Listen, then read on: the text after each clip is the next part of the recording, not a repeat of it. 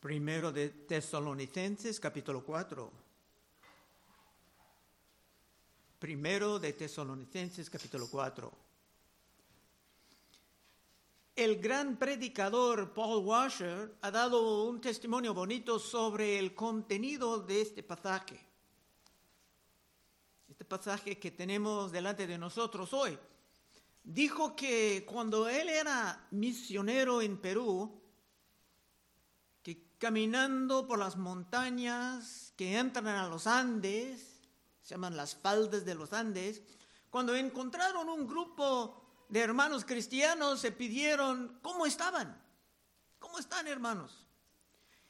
Y respondieron ellos, avanzando, estamos avanzando hermanos.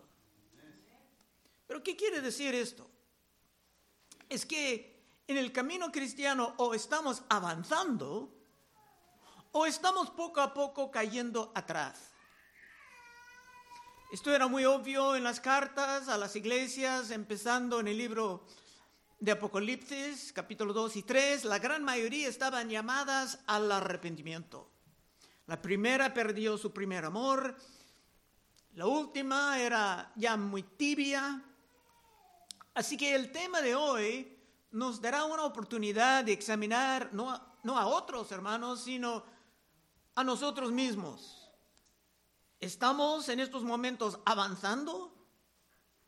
¿O estamos poco a poco cayendo atrás? Versículo 1.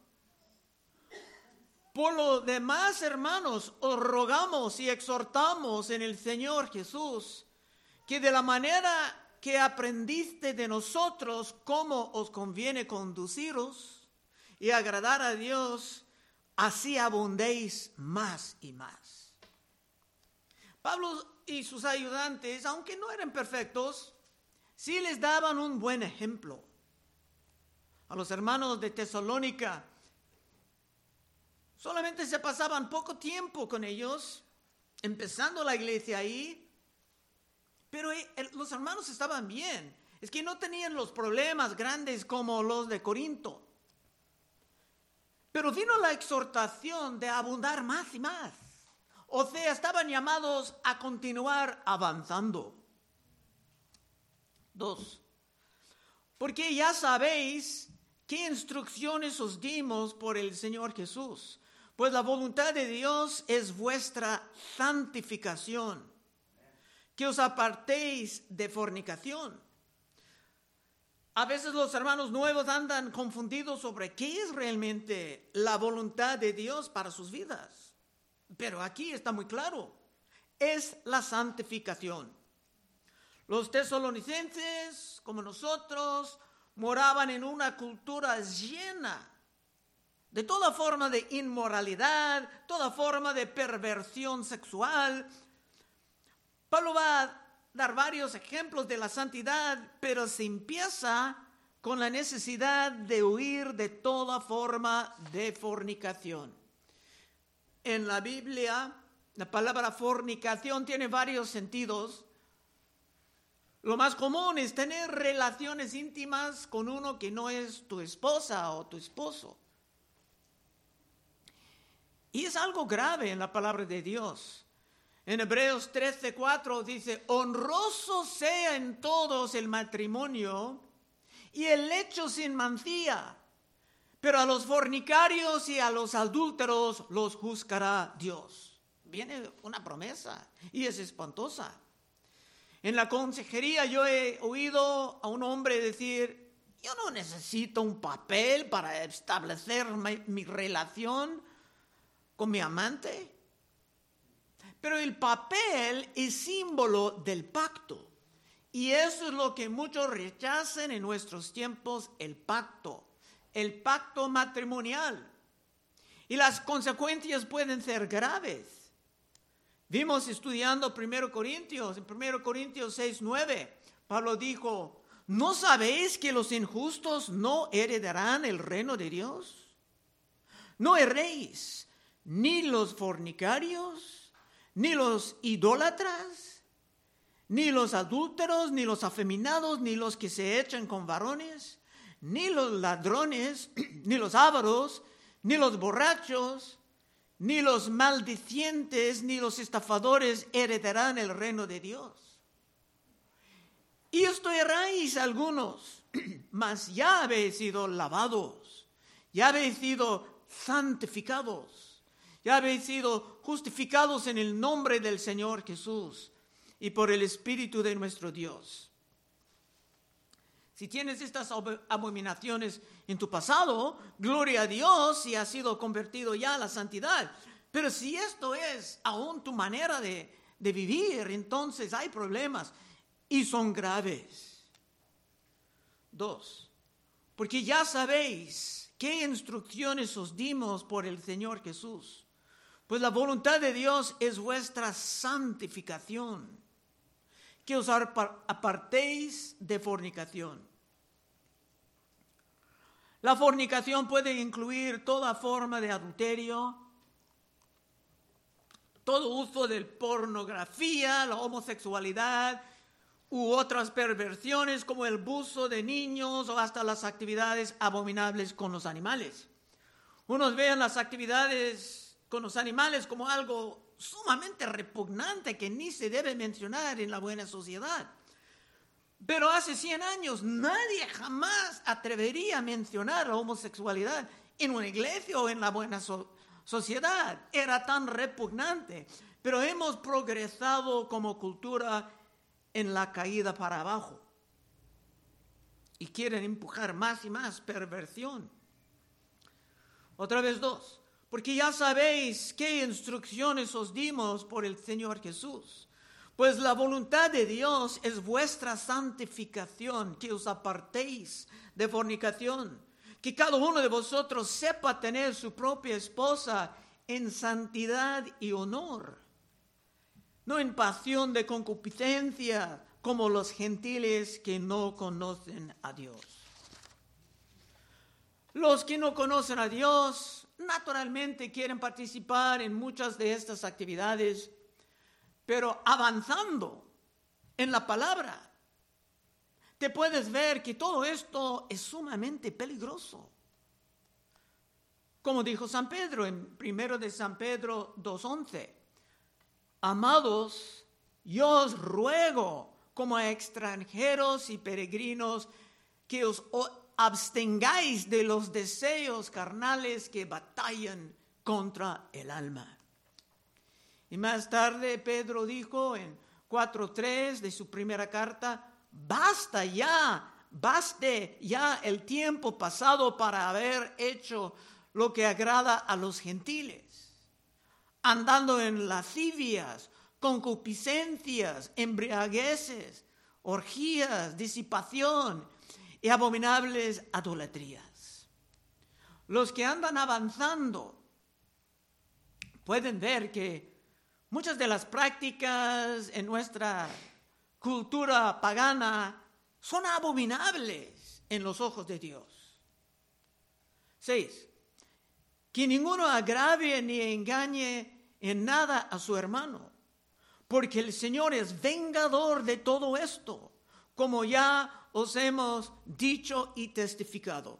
También es peligroso tratar mal al hermano de la fe porque dice que Dios mismo va a vengar estas cosas. Y esto fue confirmado en Romanos 13:13. 13. Además, como de día honestamente, no en glotenerías y borracheras, no en lujurias y lascivias, no en contiendas y envidia. Las contiendas están en la misma categoría sino vestidos del Señor Jesucristo y no proveáis para los deseos de la carne. Cuando uno está cayendo abajo y no avanzando, hay una tendencia de llevar, de arrastrar otros hermanos consigo en el proceso. Fíjate, pues no nos ha llamado Dios a inmundicia, sino a santificación. Otra vez, estamos llamados a la santificación. Y lo que el diablo quiere negar o ocultar con toda su astucia es la realidad de que la vida santa es la vida buena. 8. Así que el que desecha esto no desecha a hombre, sino a Dios, que también nos dio su Espíritu Santo. Pablo no estaba ofreciendo opiniones aquí, estaba escribiendo lo que recibió del Espíritu de Dios, palabra inspirada. Esta es la manera en que el diablo ayuda a muchos a caer en una trampa, plantando en sus mentes pensamientos como, ah, estas simplemente son las opiniones de los pastores, de los teólogos, de los puritanos. Pero dice aquí en el versículo 8 que no, si te desechas estos preceptos, estás rechazando no al hombre, sino a Dios mismo, que ha prometido tomar su venganza. 9. Pero acerca del amor fraternal, no tenéis necesidad de que os escriba. Porque vosotros mismos habéis aprendido de Dios, que os améis unos a otros y también lo hacéis, así con todos los hermanos que están en, por toda Macedonia. Pero rogamos, hermanos, que abundéis en ello más y más. Es muy bueno que el hermano anciano Saúl notó, eso es el tema aquí, una progresión más y más. Aquella iglesia en Tesalónica era joven, pero estaba buena. Para ellos era natural amar a los hermanos, aunque como no, nuevos en la fe, era fácil de caer en las contiendas, pero era evidente que el Espíritu Santo estaba obrando en sus corazones. Como Cristo dijo en Juan 13, 35, en esto conocerán todos que sois mis discípulos si tuvieres amor los unos con los otros. El amor entre los hermanos era la evidencia de que realmente eran discípulos de Cristo. También en la primera carta de Juan 4:20, si alguno dice, yo amo a Dios y aborrece a su hermano, es mentiroso. Pues el que no ama a su hermano a quien ha visto, ¿cómo puede amar a Dios a quien no ha visto?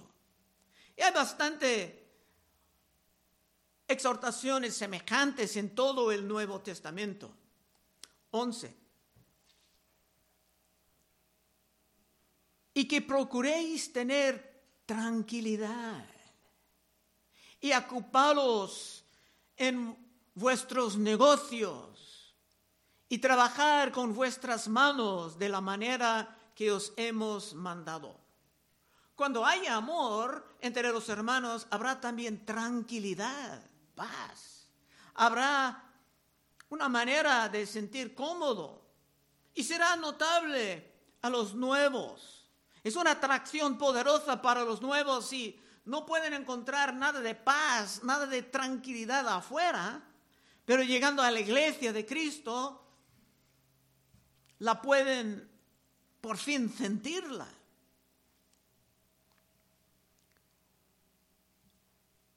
11 otra vez, que procuréis tener tranquilidad y ocupaos en vuestros negocios y trabajar con vuestras manos de la manera que os hemos mandado. Y 12, a fin de que os conduzcáis honradamente para con los de afuera y no tengáis necesidad de nada. Activos en nuestros propios negocios, trabajando duro, prestando atención, aprendiendo a avanzar hasta en el trabajo, viene la promesa de que no te faltará nada. Y esto aún en tiempos de gran crisis. Hay una historia de culturas que cuando vino la palabra de Dios con el Espíritu Santo a diferentes países donde la gente realmente ni querían trabajar, querían gastar tiempo haciendo nada, pero una vez con la fe cristiana ahí, todo empezaba a prosperar. Hasta yo vi estudios de parte de México, donde había muchos cristianos evangélicos, hicieron estudios, dice que están caminando más rápidamente. estaban trabajando con más atención, muchos diezmando y la bendición cayendo sobre hasta la economía. Ahora muchos, escuché de muchos con el, la moneda cripto, muchos creen que la manera de progresar no es trabajar o levantar un negocio, sino invertir en algo como el cripto y se sube rápidamente, todo va bien. Pero no es bíblico. Veremos en la segunda carta a esta iglesia que algunos ni estaban trabajando. Claro, eso no aplica a los que tienen discapacidades o tercera edad muy avanzada cuando no pueden, pero había personas que pudieran trabajar, pero simplemente no estaban trabajando. Y con demasiado tiempo libre, muchos caigan en las garras del diablo. Segundo de Tesalonicenses 3:8. Ni comimos de balde el pan de nadie, sino que trabajamos con afán y fatiga día y noche. Es Pablo hablando de como que entraba plantando iglesias y no sacaba salario de la iglesia porque no quería poner un tropiezo, para no ser gravosos a ninguno de vosotros. No porque no tuviésemos derecho, Pablo tenía derecho de exigir un salario, no lo hizo, sino por daros nosotros mismos un ejemplo para que nos imitéis. Porque también cuando estábamos con vosotros, os ordenábamos ordenábamos esto, si alguno no quiere trabajar, tampoco coma. Muchos en nuestros tiempos serían con hambre. Y es una buena exhortación para los jóvenes que comen mucho. Pero San Pablo trabajaba incansablemente para dar un ejemplo de cómo evitar problemas haciendo algo útil, en vez de estar todo el día al alcance del enemigo. Bueno, todo esto ha sido sobre las áreas en que la iglesia de Tesalónica pudo continuar avanzando. La iglesia estaba bien, no como los de Corinto, pero había lugar para mejorar. Y como empecé con el ejemplo del famoso Paul Washer, los hermanos en Perú eran astutos cuando se pidieron cómo eran y dijeron, estamos avanzando, hermano. ¿Entendieron ese tema? Porque o estamos avanzando más y más o estamos poco a poco cayendo abajo. Hasta San Pablo mismo dijo en Filipenses 3:13, hermanos, yo mismo no pretendo haberlo ya alcanzado, pero una cosa hago, olvidando ciertamente lo que queda atrás y extendiéndome a lo que está delante, prosigo a la meta, al premio del supremo llamamiento de Dios en Cristo Jesús. San Pablo entendía que era avanzar. En otra parte se hablaba de la necesidad de tener su cuerpo bajo control. Porque a veces la carne quiere reinar sobre todo y el cuerpo tiene que estar controlado. Primero de Corintios 9:25. Todo aquel que lucha, y ojalá has descubierto ya que la vida cristiana es una lucha, todo aquel que lucha, de todo se abstiene. Ellos a la verdad para recibir una corona corruptible, pero nosotros una incorruptible. Está hablando de los atléticos que hacen mucho, los futbolistas que están allá jugando, tienen mucha disciplina y Pablo dice que nosotros tenemos que tener aún más.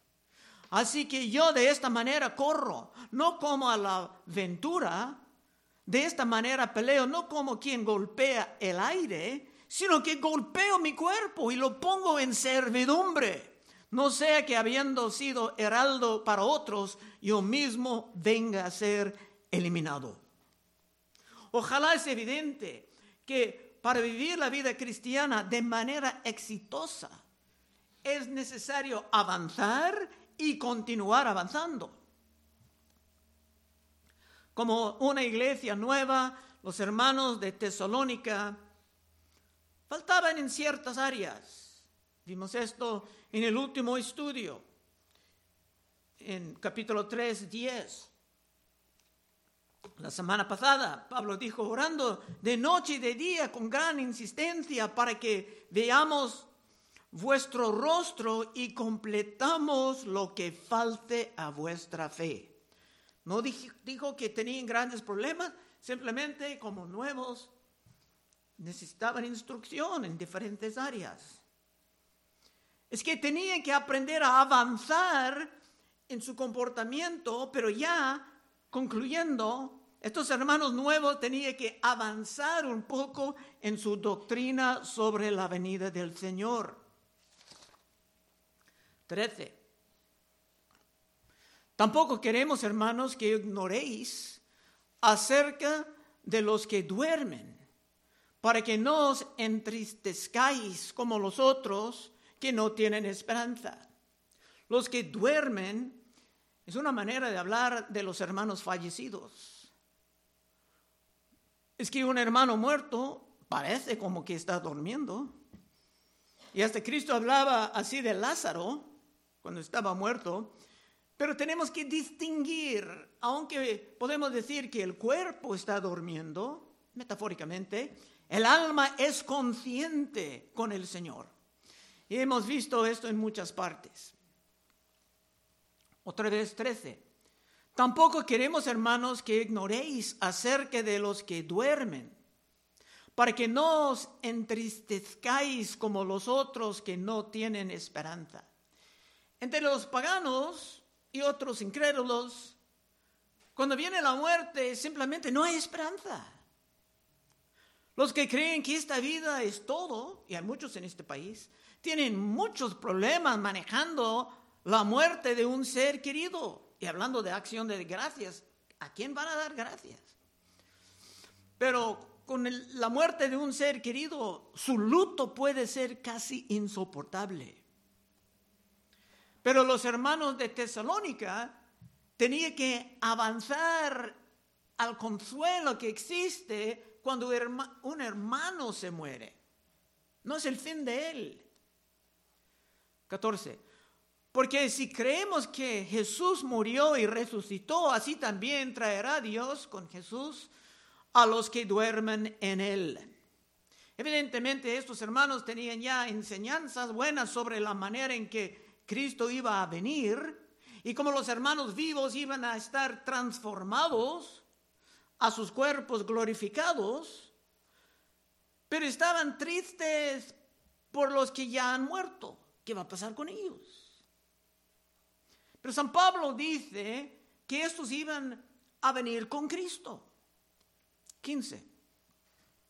Por lo cual os decimos esto en palabra del Señor, que nosotros que vivimos, que habremos quedado hasta la venida del Señor, no precederemos a los que durmieron.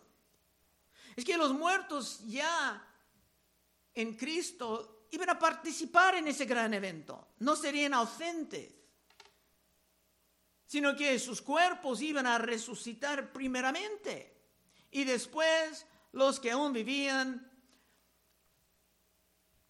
entre ellos en, aquellos momentos iban a estar transformados, porque esta carne que tenemos no puede heredar el reino final. 16. Porque el Señor mismo con voz de mando, con voz de arcángel, con trompeta de Dios descenderá del cielo y los muertos en Cristo resucitarán primero. El día de la resurrección será un día de mucho ruido y según este pasaje, el rapto y la resurrección van a ocurrir el mismo día, casi al mismo momento. San Pablo aquí solamente hablaba de los que eran salvados en el Señor, porque aquí esto era su tema. No querían ver los hermanos muy tristes por los que han fallecido, pero Cristo dijo que todos van a resucitar, los buenos y los malos como se puede ver en Juan 5:28. Cristo dijo, no os maravilléis de esto, porque vendrá ahora cuando todos los que están en los sepulcros oirán su voz, y los que hicieron lo bueno saldrán a la resurrección de, la, de vida, mas los que hicieron lo malo a la resurrección de condenación. Así que habrá un día de resurrección general para todos. Y el rapto, el arrebato es simplemente lo que pasa con los que aún están vivos cuando viene ese gran día. Hermano, la Biblia no tiene nada que, que de justificar a las personas desaparecidas en sus carros y la vida siguiendo. Estos son mitos de folclórico religioso para vender libros y videos. En la Biblia, la resurrección y el arrebato es el mismo evento. Como vimos en el primero de Corintios, en el capítulo principal de la resurrección, en primero de Corintios 15, 51, he aquí os digo un misterio, no todos dormiremos, pero todos seremos transformados en un momento y en un abrir y cerrar de ojos, a la final trompeta, porque se tocará la trompeta y los muertos serán resucitados incorruptibles y nosotros seremos transformados. Unos resucitados, unos transformados, pero bíblicamente es el mismo evento. Y debemos de vivir anticipando este gran día. Ahora casi llegando al fin, 16. Porque el Señor mismo, con voz de mando, con voz de ángel y con trompeta de Dios, descenderá del cielo. Y los muertos en Cristo resucitarán primero.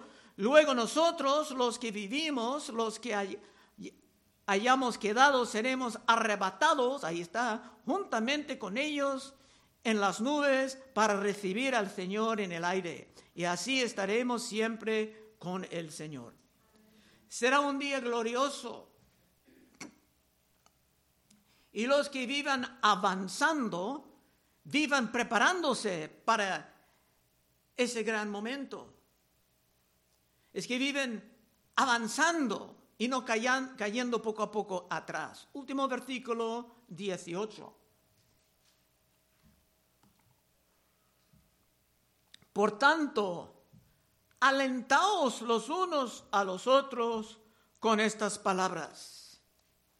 En este versículo podemos ver que es nuestro deber siempre estar alentando a los demás hermanos y jamás dándoles razones de estar frustrados o desalentados. Toca a nosotros, si estamos avanzando, toca a nosotros animar a los hermanos y no desanimar a nadie sino al diablo.